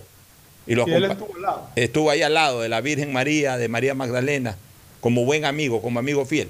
Entonces, también, mi querido eh, eh, Fernando, mira tú cómo este Via Crucis nos enseña lo que es la traición, lo que es el abandono y lo que es la lealtad. Juan es sinónimo de lealtad, que es lo que debe hacer un hombre leal, estar con su amigo. No crucificarse, pero estar con su amigo. O sea, nadie le pide a una persona en, un acto de lealtad que, se entierre con esa persona, que se crucifique con esa persona, porque no lo niegue, que no se le distancie y peor que no lo traicione. Y eso es lo que hizo Juan, acompañó hasta el final, al pie de la cruz, al punto que Jesús le dijo, "Ay, eh, Juan, ahí está tu madre, y a la madre le dijo, madre, ahí está tu hijo. O sea, le reconoció ese acto de lealtad este, Jesús a- al que hoy llamamos San Juan, al evangelista San Juan.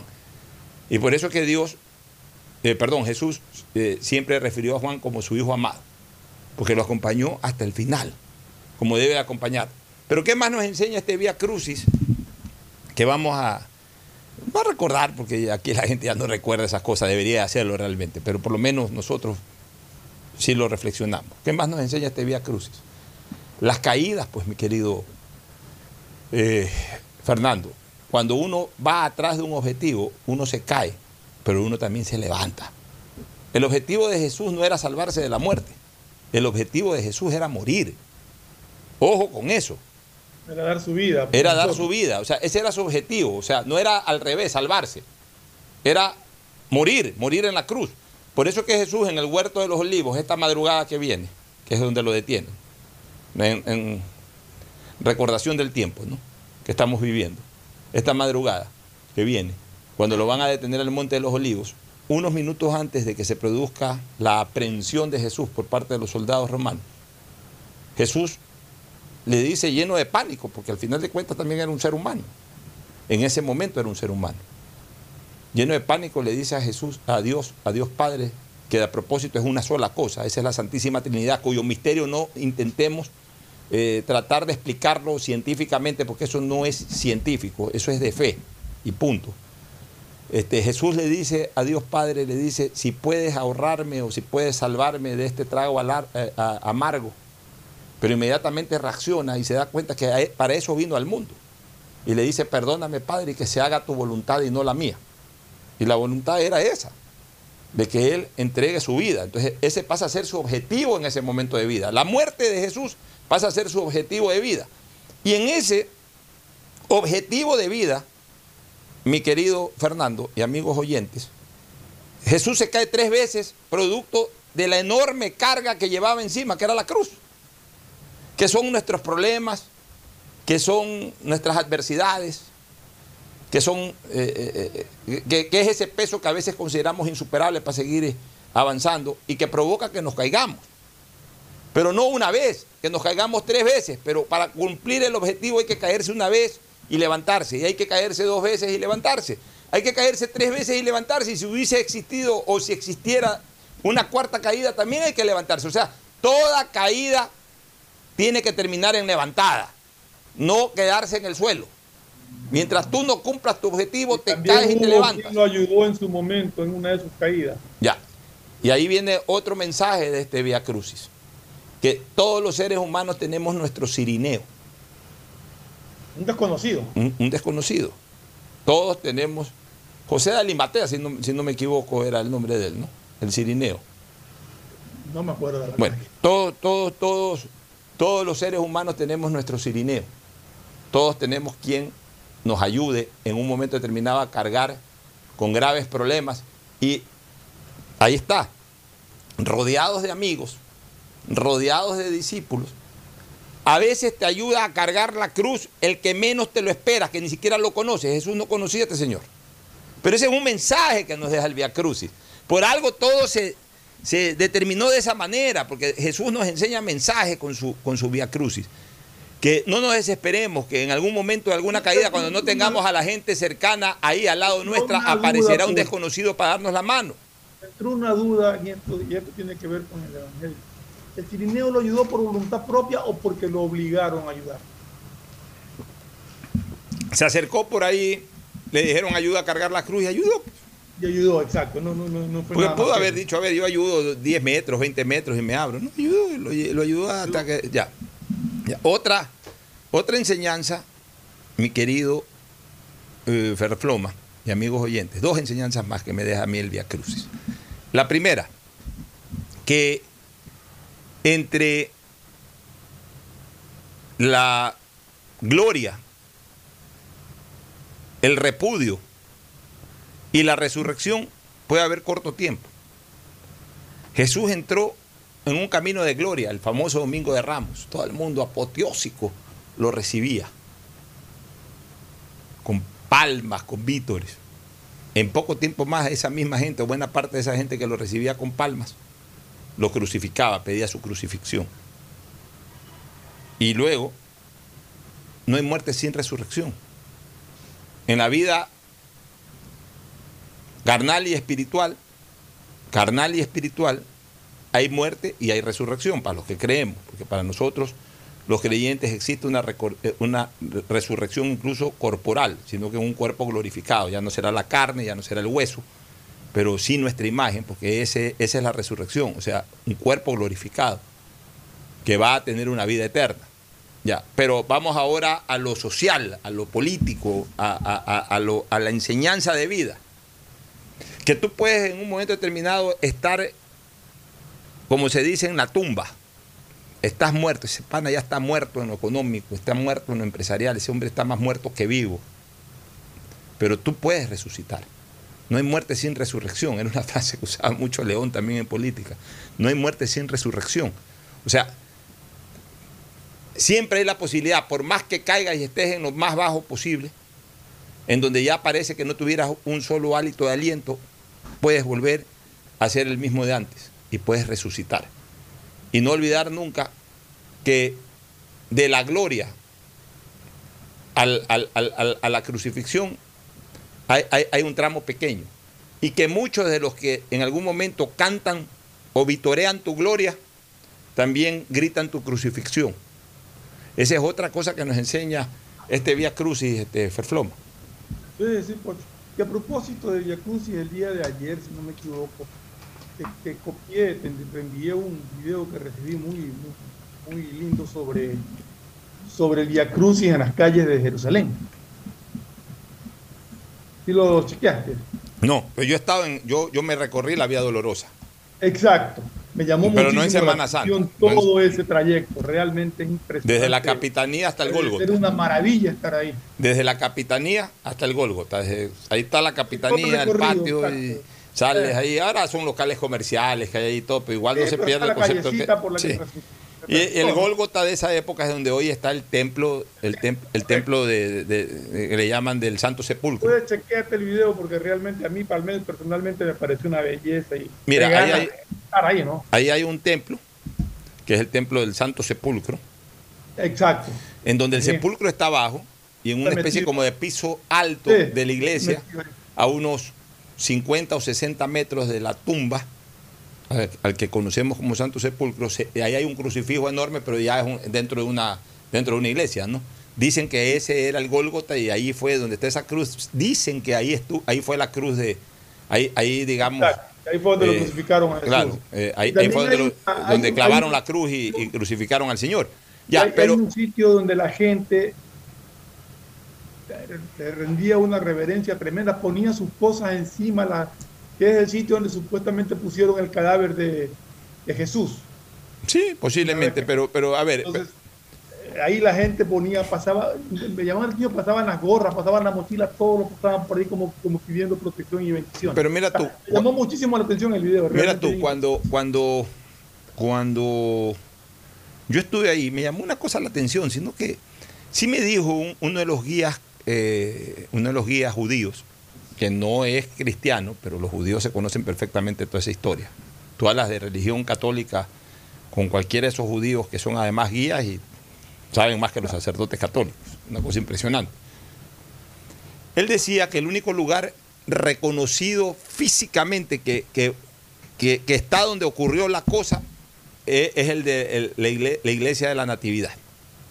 Allá. Y que el pesebre, donde está el pesebre, dicen que ahí sí, históricamente, ahí fue el pesebre donde nació Jesús. Lo de la iglesia del Santo Sepulcro, a mí sí me parecía raro que dentro de la misma iglesia esté el Santo Sepulcro y supuestamente la cruz donde crucificaron a Jesús. O sea, me daba a entender como que lo bajaron de la cruz y el sepulcro lo estaba esperando ahí. O sea, no sé, pues no sé si eso sea tan real. O sea, no sé si eso haya sido tan real, ¿no? que el sepulcro esté a pocos metros de donde crucificaron a Jesús. Pero tampoco te puedo decir que no, porque no conozco cómo eran las costumbres en esa Claro. época, las construcciones. O sea, no, no, te podría decir, pero sí suena un poquito, por lo menos a la época actual, como ilógico. Como que alguien lo, se- lo- lo crucifiquen en, ahí en el a, las puertas del cementerio general y ahí mismo tengas las tumbas. O sea, pero, pero en todo caso. Como tú dices, ya cuestión de tiempo, no sabemos. No, no sabemos. Este, bueno, eso de ahí. Y otra cosa que nos enseña el Via Crucis, mi querido Ferfloma, es que eh, en, relación a campañas electorales que estamos ahora, el que hace una buena campaña puede ganar a pesar de que sea el peor de los diablos. Y, y el que no hace campaña puede perder a pesar que sea el mayor de los santos. O sea, al final de cuentas, Poncio Pilatos mandó a elegir a la gente entre Barrabás, que era un diablo, y Jesús, que era un santo. Pero ¿qué resulta? Porque la gente que se sirvió de Jesús, la gente que hasta en el fondo quería a Jesús, no lo acompañó a Jesús. Y en cambio, los odiadores de Jesús, porque tenía sus odiadores, toda esta gente a la cual Jesús le- les, les, hacía, les resaltaba sus pecados y su manera de vida, y, todos estos que eran perros de los fariseos y de los, y de los eh, sacerdotes de esa época, etcétera, esos sí fueron. Y esos eran los que gritaban que crucifiquen a Jesús y que liberen a Barrabás. Entonces, y además Jesús conspiró también porque su objetivo era morir, como ya lo dije hace un ratito. Entonces a Jesús le decían alguna cosa y Jesús no contestaba nada. Mientras que Barrabás se hablaba y todo. Entonces, el que hace una buena campaña puede ser un diablo, pues si la hace bien puede ganar una elección. Eso a mí, eh, eso, esa es una de las cosas en cambio políticas que a mí me deja ese vía crucis, ¿no? O sea, lo importante es al final de cuentas venderte bien.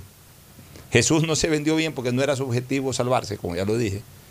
Y eh, usaron a Barrabás, los que eran enemigos de Jesús, para ganar la elección, entre comillas, y mandarlo a la cruz a nuestro, a nuestro Dios hecho hombre.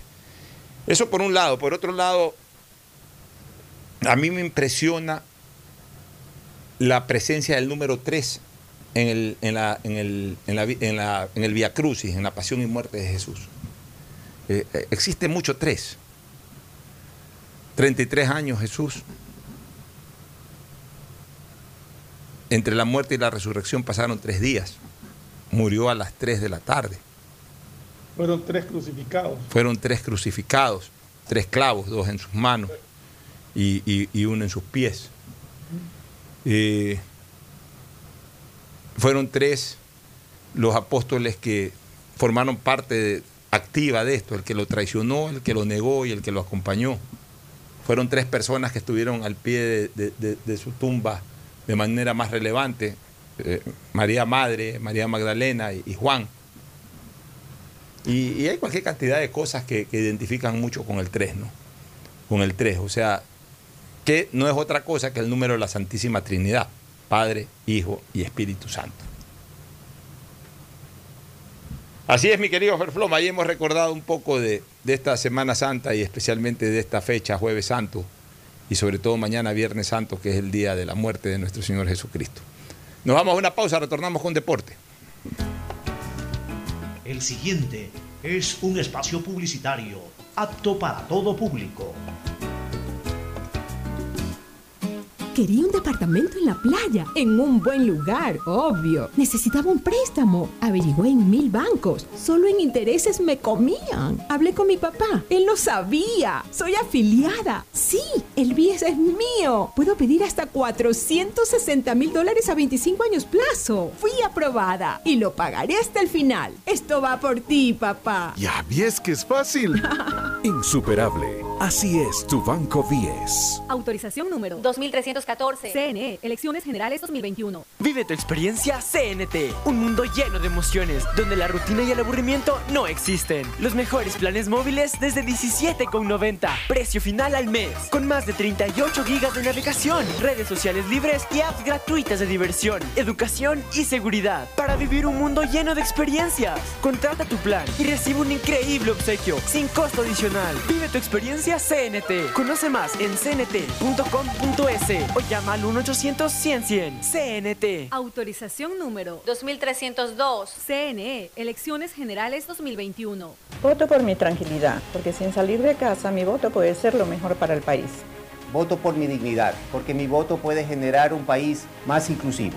En estas elecciones, el CNE garantiza un voto inclusivo para que todos los ecuatorianos accedan a votar. Este 8 de abril, las personas privadas de la libertad sin sentencia condenatoria ejecutoriada ejercerán su derecho al voto. También las personas inscritas en el programa Voto en Casa lo harán el 9 de abril, cuando las juntas receptoras del voto los visiten en sus hogares. CNE, Ecuador, unido en democracia. Disfruta tu familia seguro y sin miedo. Conoce Mi Seguro, cuyos beneficios te brindarán la tranquilidad de tener la mejor cobertura de accidentes personales en todo momento. Llámanos para brindarte más información al 1-800-7827-32 Sucre conmigo o contacta con tu broker de confianza. Recuerda que sabemos que proteger y velar por el futuro de tu familia es una de las más grandes muestras de amor. Pensando en ello, te presentamos Futuro Seguro, donde en todo momento seremos incondicionales contigo y los tuyos. En caso de accidente, te damos cobertura. Y en caso de muerte, amparamos a tu familia. Conoce más visitándonos en www.segurosucre.fin.es o como ya lo dijimos, contáctate con tu broker de confianza. Este 11 de abril voto por mí, porque aunque no estoy obligada a hacerlo, con mi voto tendré mejor educación. Voto por mí, porque aunque puedo dejar de hacerlo, con mi voto mis mejores años serán más tranquilos. Las personas de entre 16 y 18 años, mayores de 65, personas con discapacidad, residentes en el exterior, policías y militares, tienen voto facultativo. Aunque no tienen la obligación de votar, pueden hacerlo. Este 11 de abril, en elecciones confiables, transparentes y con medidas de bioseguridad, todos votamos por Ecuador. CNE, Ecuador, unido en democracia. Hoy más que nunca el mundo necesita de nuestros colores. Protégelos con el nuevo detergente Ciclón Poder Limón Antibacterial. que elimina los ácaros y el 99.9% de las bacterias de tu ropa, ayudando a prevenir la propagación de virus y enfermedades. Nuevo Ciclón Poder Limón Antibacterial. Encuéntralo desde un dólar. Si quieres estudiar, tener flexibilidad horaria y escoger tu futuro, en la Universidad Católica Santiago de Guayaquil trabajamos por el progreso en la educación, ofreciendo cada día la mejor calidad. Estamos a un clic de distancia. Contamos con las carreras de marketing, administración de empresa, emprendimiento e innovación social, turismo, contabilidad y auditoría, trabajo social y derecho. Sistema de Educación a Distancia de la Universidad Católica Santiago de Guayaquil, formando líderes siempre.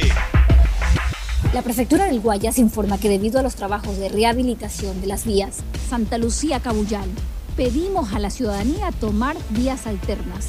Guayas renace con obras. Autorización número 2438. CNE, Elecciones Generales 2021. Porque con mi voto la agricultura crecerá. Porque con mi voto mejorará la educación. Porque con mi voto los negocios se reactivarán. Porque con mi voto la salud mejorará.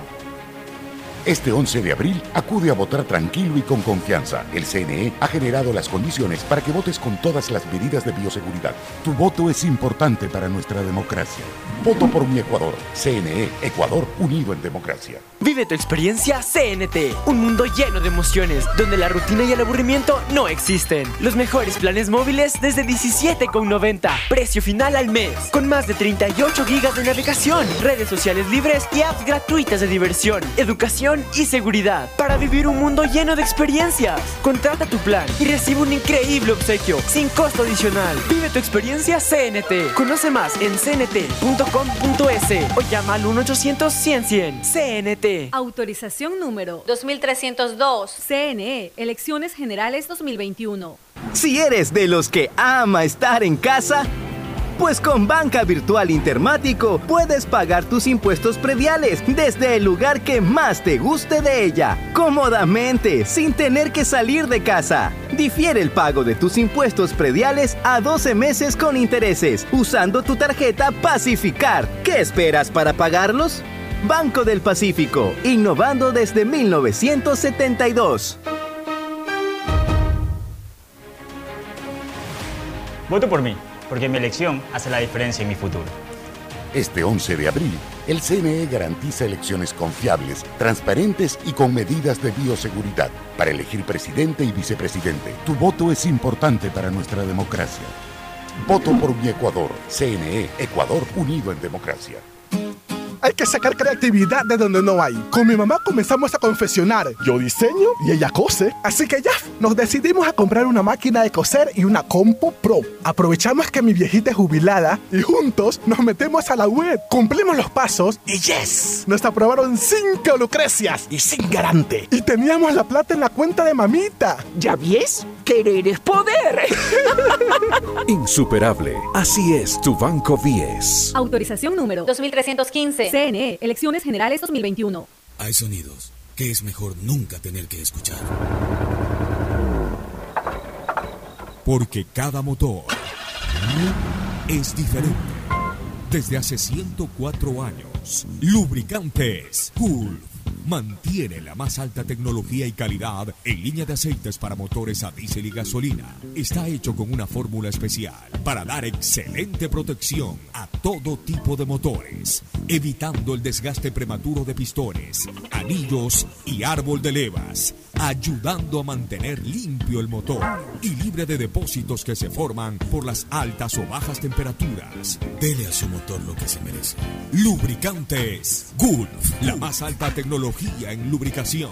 104 años preservando la vida de su motor. Lubricantes Gulf. Gulf es más lubricante.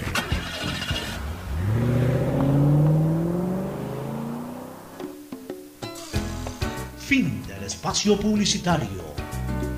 Usted está escuchando un programa de opinión, categoría O, apto para todo público. Hoy en el deporte llega gracias al auspicio de Banco del Pacífico.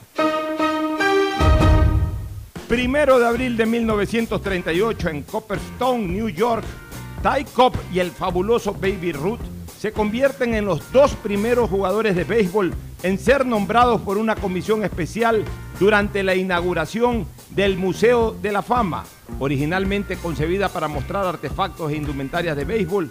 Hoy el Hall de la Fama es visitado por millones de personas cada año y en el mismo destaca la presencia de aquellos considerados como los más grandes de la historia de la pelota chica.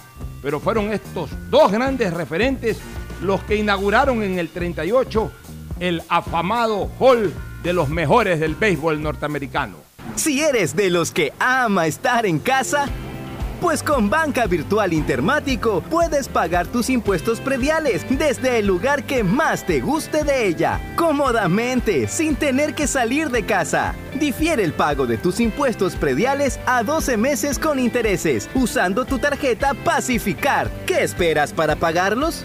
Banco del Pacífico, innovando desde 1972. En la hora del pocho presentamos Deportes, Deportes.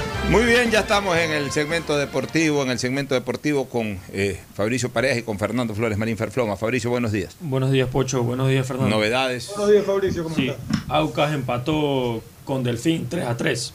¿Autores de goles tiene? Sí, eh, aquí los tengo. Un partido muy movido. Muy movido, sí. Realmente le puso en ventaja a Delfín, lo empataron, se volvió a poner en ventaja a Delfín, lo empataron, se puso adelante Aucas y en el minuto final Delfín logró el empate. Sí, en el minuto más 5 le metió Sí. Delfín el gol. Ya, e- ese partido se jugó en, Se jugó en Quito. en, Aucas, en el estadio del Aucas. Los autores de los goles. Los autores de los goles fue Frudisewski, El eh, polaco, eh, para polaco. el Aucas, abrió la cuenta. Eh, no, el, el que abrió la cuenta fue Cifuentes.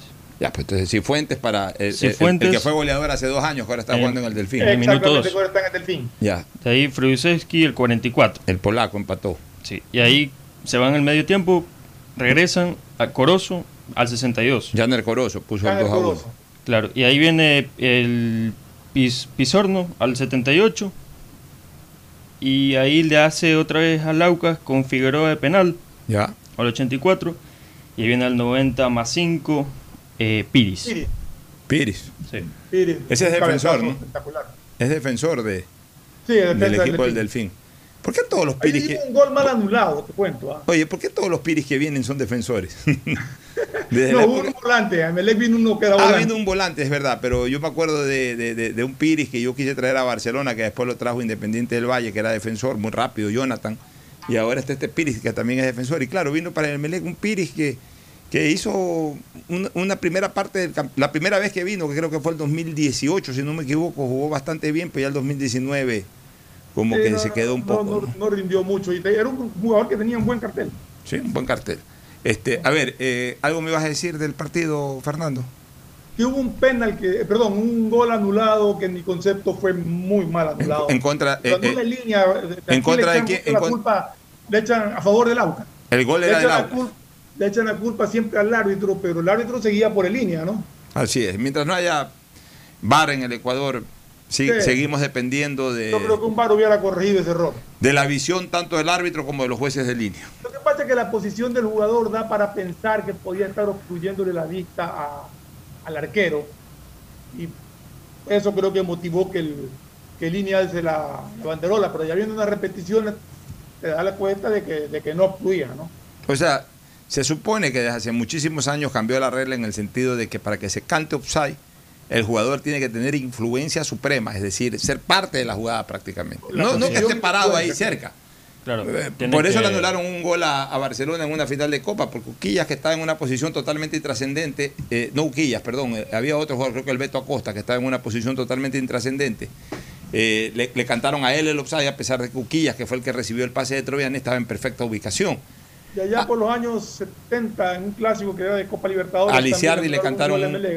Que fue por estos días, un día como hoy, ayer, antes de ayer, era, eh, eh, vi que fue un partido que terminó uno a uno. Que, Ajá, si, correcto. que si no le cantaban, ese fue Eduardo Rendón, que si no le cantaban el offside a Lisiardi ganaba MLE y clasificaba y no había partido en La Plata. ¿no? correcto. Ya Ese 50, empate llevó un partido extra. oye, ya 50 años, porque Eh, imagínate. este año, eh, este año se cumplen 50 años de esa, de esa Copa Libertadores. De ahí, eh, sí, es que antes era así, Fernando. Antes sí, el jugador, el atacante estaba adelantado en el banderín del córner era offside. No, no al pie del arco, cerca del arco, en el banderín del córner. Pero ahí veía el juez de línea que estaba en el banderín del córner, levantaba la bandera. Estaba offside. Por eso es que en esa época, tú te acuerdas, que los delanteros para evitar el offside se iban de largo. Y se quedaban fuera de la cancha. Salían de la cancha. Claro, para, para, porque podían estar en el banderín del córner. El, el puntero, por ejemplo, que eran, eh, se jugaba con mucho puntero, con mucho jugador de raya. Levantaba el centro. Cuando levantaban el centro al andar, el loco Siveira, todo eso que les encantaba, Miori, que eh, les encantaba levantar centros al andar. O sea, y mientras iban corriendo, se entraban. Por ahí mismo se iban corriendo y se salían de la cancha para no quedar en offside. Porque así era antes, lamentablemente. ¿En qué época fue eso? 70, 80, hasta los 90 se consideraba offside. Ya en los 90 cambió, por eso que Barcelona reclamó ese tema, pero en los 70 y en los 80 eh, el offside era en cualquier lugar de- del frente de ataque, si había un jugador que estaba delante eh, de los defensores, Ahí, ahí no, ahí se, no había se cantaba offside. solamente posición. Solamente posición. Después se creó esto de posición más, influ- más influencia. Claro. Correcto. Bueno, Bueno, Guayaquil City golea a Lorense 4 a 1. Buen, buen despertar Buen de. Guayaquil City. ¿Y los autores de los goles? Los autores fue de Guayaquil City Guerrero, Gaibor al 67, después viene el gol de Angulo en el Lorense y ahí viene en el minuto más 3, perdón, en el minuto 75 Galarza con un doblete al minuto 90 más 3. O sea, Galarza hizo No dos fue goles. Galarza, dos goles. perdón, fue Quiñones, fue la Tuquita Quiñones, Ordóñez, perdón, la Tuquita Ordóñez. Aquí se lo cuenta como, aquí se lo cuenta como Gal- eh, Galarce. El autor del, del segundo, del, perdón, del tercer y cuarto gol de Guayaquil City fue la Tuquita Ordóñez. Ese partido sí tuve la posibilidad de verlo. Ya, fue la Tuquita Ordóñez entonces. Sí. Fue la Tuquita Ordóñez. A ver, otro Bueno, resultado. eh, técnico universitario pierde con Independiente del Valle 2 a 0. ya. Eh, ¿Quiénes hicieron los goles? ¿Los tiene? Sí, aquí está. Eh, Montenegro al 61 y Farabelli al 89. Ya, para el equipo de, Para el equipo independiente. de Independiente. Independiente anda embalado. Ya fue en- Ambato, ¿no? Lo, lo ganó Sí. en Ambato Independiente. Sí, en Ambato. ya está en segundo puesto Independiente en la tabla. A la espera a la de los espera de lo que pase hoy día Claro. con Emeleo Olmedo. Con Pero acuérdate que Independiente eh, al término de la segunda fecha estaba antepenúltimo. Sí, Se ha pegado cuatro o cinco partidos seguidos en que ha ganado. Había perdido un partido y creo que había empatado otro. O sea, ya ahorita, se Independ-. Independiente volvió a ser el protagonista que siempre se ha esperado que sea. ¿no? Claro. Ya le metió la mano el técnico. Fechas de hoy. Bueno, tenemos para hoy la Católica con el Macará a las 5 y media de la tarde. Católica Macará a las 5 y media de la tarde. Sí, Buen y partido. Olmedo con Emelec a las 8 de la noche. Y por cierto, tenemos aquí la alineación de Emelec. Ya, a ver. O sea, Eh, un nuevo, un nuevo duelo de los hermanos Ceballos. Sí, no. Que a ver, yo te digo una cosa, y perdón que meta un poquito la cuchara en lo político, porque ahí veo en las redes sociales que están un poco molestos eh, porque algunos exfutbolistas están haciendo campaña con Arauz. Mira, yo en eso no me fijo, porque siempre los futbolistas han hecho campaña por A, B o Z candidatos. Yo me acuerdo que en la campaña del 84, los futbolistas que en esa época ya estaban retirados, pero, pero que eran muy conocidos y queridos, Bolaños, Chanfle Muñoz, Perequelazo, hacían campaña con León. O sea, e- e- ese no debe ser motivo de... Del video que- El, el- el futbol- el- el futbolista retirado, hablo del futbolista retirado, el activo se cuida, pero el futbolista retirado es un ciudadano más, está en su derecho de hacer política, aunque equivocadamente, pero está en su derecho de hacer política por quien le dé la gana. Ahí estaba escuchando críticas porque ahí ha salido un, un- un grupo de futbolistas a jugar un partido con, con fue, Arauz. fue y Sí, Tenorio. están en su derecho, o sea, tampoco le podemos negar el legítimo derecho a la gente de, de participar políticamente como, que- como quiera. Claro, o sea, lo critican porque jugó y, y si no jugaban también lo criticaban. Claro. Sí, no, o sea, eh, eh, todo el mundo tiene derecho. como- Es más, Pocho, yo, eh, es que veámoslo así. Ni siquiera lo considero que es una campaña. O sea, si yo estoy con un grupo de amigos jugando y llega cualquiera de los candidatos y dice, oye, juguemos un rato, a decir, no, no juguemos. Así es. O sea, yo creo que hay que ya sacarse esas ideas tan, tan radicales de la cabeza. Exactamente. Y además tiene la libertad de, apoyar a quienes de ellos crean. Así es, así no nos guste, pero, Así pero, no es, nos el, gusta, pero, creo. pero es el derecho legítimo que tienen, así como Claro, sí. uno tiene el derecho también a decir por quién quiere votar o a quién quiere apoyar. yo en mi caso lo he dicho abiertamente por Guillermo Lazo, pero si hay otras personas que quieren apoyar, en este caso al candidato Andrés Arauz, están en su derecho, pues ¿por qué le vamos a negar ese derecho o criticarles ese derecho? De acuerdo. Bueno, aquí tenemos la alineación de Melec. Pedro Ortiz en el arco. Romario Caicedo, lateral derecho. Leguizamón y Sosa, defensas centrales. y Ángel Gracia lateral izquierdo. ¿Y, y por qué, y por qué dice ese, en la Liga y Profesional, por qué Liga dice- Pro. y por qué dice ese comentario ahorita? Porque en ese, en ese grupo de jugadores estaba Pancho Ceballos y ahorita me acordé porque iba a decir de que este, este partido de hoy entre Melec y Olmedo, Olmedo y Melec, es un nuevo enfrentamiento entre los hermanos Ceballos, ¿no? José Francisco que juega en el Emelec y Gabriel que tapa en, en, en el Olmedo de Ribamba. En el medio campo Hoy es el tenemos... debut de Sosa en la Liga Pro. Hoy día Sí, es el debut de el. Sosa, que yo creo que es más jugador que Vega.